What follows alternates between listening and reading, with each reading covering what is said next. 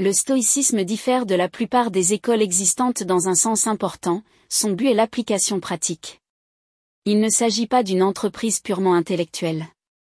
C'est un outil que nous pouvons utiliser immédiatement pour devenir meilleurs dans notre métier, meilleurs amis et meilleures personnes. Aujourd'hui, nous allons explorer la pratique de l'infortune la pauvreté. C'est en période de sécurité que l'esprit doit se préparer aux temps difficiles, c'est pendant que la fortune lui accorde ses faveurs qu'il doit se fortifier contre ses rebuffades. Sénèque. Sénèque, qui a joui d'une grande richesse en tant que conseiller de Néron, a suggéré que nous réservions un certain nombre de jours chaque mois à la pratique de la pauvreté. Prenez un peu de nourriture, portez vos plus mauvais vêtements, quittez le confort de votre maison et de votre lit. Mettez-vous face aux besoins, disait-il, et vous vous demanderez, est-ce là ce que je redoutais? Il est important de se rappeler qu'il s'agit là d'un exercice et non d'une astuce rhétorique. Il ne s'agit pas de penser au malheur, mais de le vivre.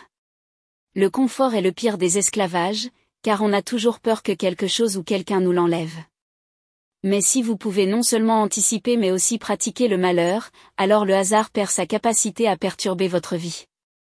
Montaigne aimait bien un ancien jeu de boisson où les participants brandissaient à tour de rôle un tableau représentant un cadavre dans un cercueil en criant ⁇ Buvez et soyez joyeux, car lorsque vous serez mort, vous ressemblerez à cela.